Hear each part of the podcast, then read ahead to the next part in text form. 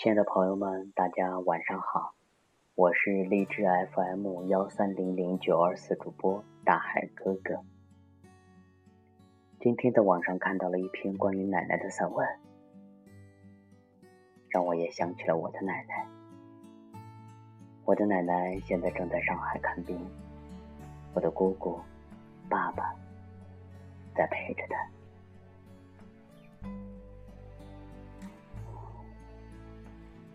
一直以来都很想为奶奶写点文字，可每次提起笔，心中有千言万语，却又不知道该如何下笔，所以一次次拖拉。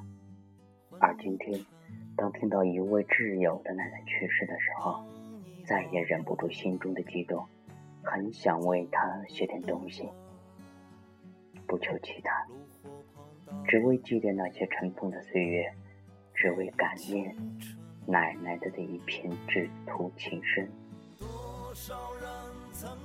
我的童年是和奶奶一起度过的，那时候爸爸妈妈工作非常忙，经常都是一年到头才回来一次，而我就和奶奶生活的老家。我们的老家就坐落在那个小小的盆地上。奶奶是个朴实的不能再朴实的人，所以留在我的记忆里，也都是平凡的事情。但是也总有那么几件事情，令我终身难忘。在我出生那一年，奶奶便在我家东面的地方栽了一棵椿树。而后的每一年，每逢我生日，奶奶都会去栽下一棵小树。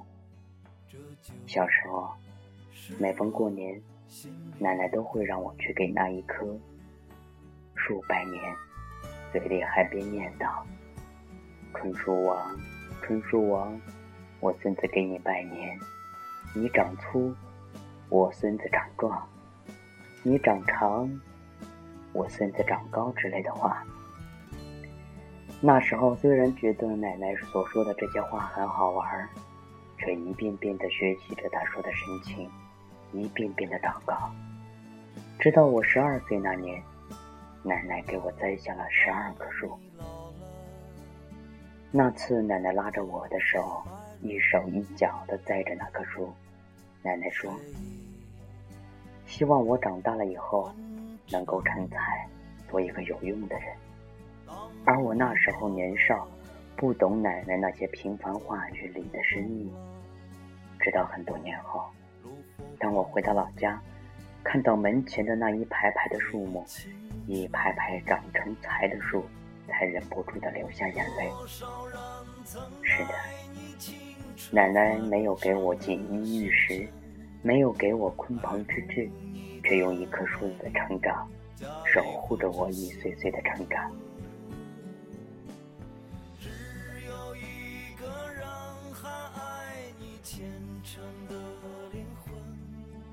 等我上高中的时候，我不得不离开奶奶家。那时候，我们学校里有四十多名老师。那一年，我第一次离开奶奶家，离开陪伴了我童年时代的家。那一年，我十六岁。当我第一次把自己的奖励拿给奶奶看时，奶奶看着看着就哭了。或许那一年，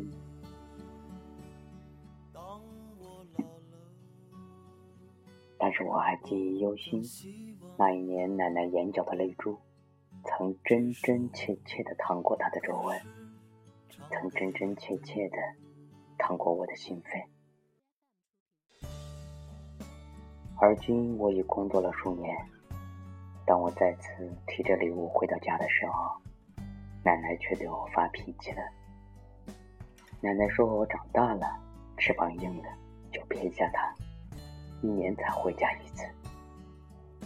可是我听到后也只能默默无言，因为语言在这里太过苍白。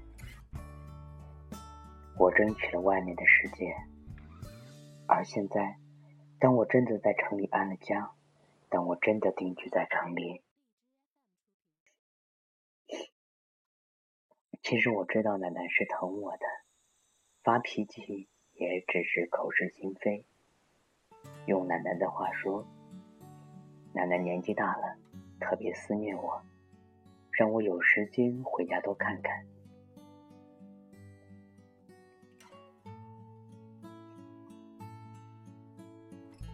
奶奶今年快八十了，用她自己的话说，自己是快要入土的人。